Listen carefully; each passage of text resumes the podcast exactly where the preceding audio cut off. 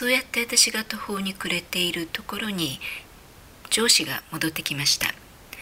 この上司というのはユダヤ系のアメリカ人だったんですけれども彼は全く動じないんですね。私はこんな風にこうランチに行ってる間に人の使ってる場所を勝手に取ってしまうなんて一体なんてひどいことをするんだろうっていう気持ちがすごくあったんですけれども上司の方はそうかそれは困ったねっていう具合にとても淡々としてました。そしてこれから僕たちはどうしたらいいかを考えようと言っていろいろと口に出しながら解決方法っていうのを紙に書き出していったんですね。まず僕たちは仕事をする場所を確保しなければいけない。僕たちにとって一番いい場所は隣のパティションだ。隣のパティションは今ボブが使っている。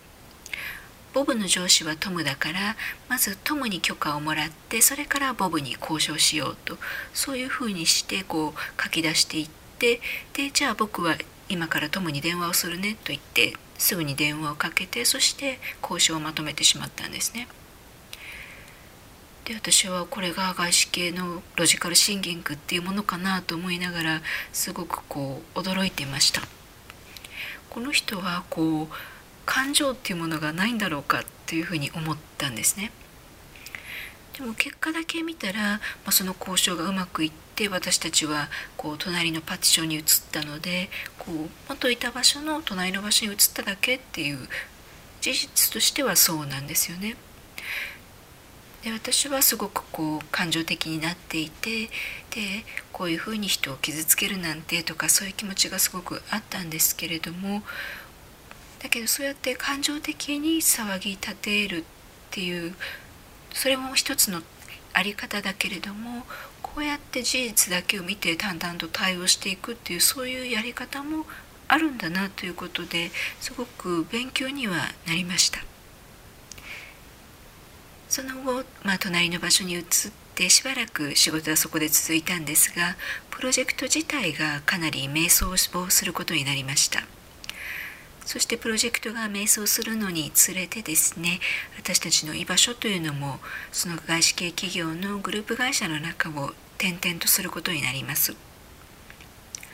ある時期はですね30人ぐらいが入るような研修室に私一人でまあ、そこに行って仕事をするというそういうことが続きました。本当に広い空間に1人しかいないので朝もですねまあ、朝その会社に通ってくる人たちに、まあ、会うんですけれどもそれ以外は本当にこう一日中誰に会うこともなく誰と口を聞くこともなくひたすら一人でその広い場所にいなきゃいけなかったんですね。でまるでこうリストラされた人みたいだなと思いながら、まあ、ひたすらそこにいたんですけれどもそんな時期もありましたその後そのプロジェクトの、まあ、場所も、まあ、他にまた移ってそして他のメンバーと合流もできたんですが、まあ、プロジェクト自体ですねまあ、その後関わっていく気にはちょっとなれなかったっていうのもありましてでこの会社を辞めてまた別の会社で働くことになりました。今度もやはり外資系企業で IT 系の、ま、ソフトウェアを作っている企業に移りました。で今回はまあプロジェクトではなく部署付きの通訳っていう形だったので場所は一定していましたし、まあ、一人でいるということもなく同じ部署の人たちとコミュニケーションを取りながらやっていくことができました。まあ、一人でわけのわからない中こうポツンといるということがなくて済みましたし、まあ、IT のことを私はあまり得意ではなかったですし製品情報もあまりよく把握できてなかったのでそういう意味での大変さというのはありましたし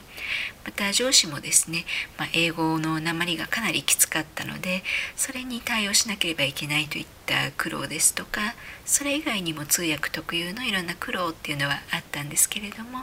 なんとかここでの仕事を務めていくことができました。えですけれどもここではですねある時ランチから戻ったら部署ごとなくなってしまうというそういう事件がありました。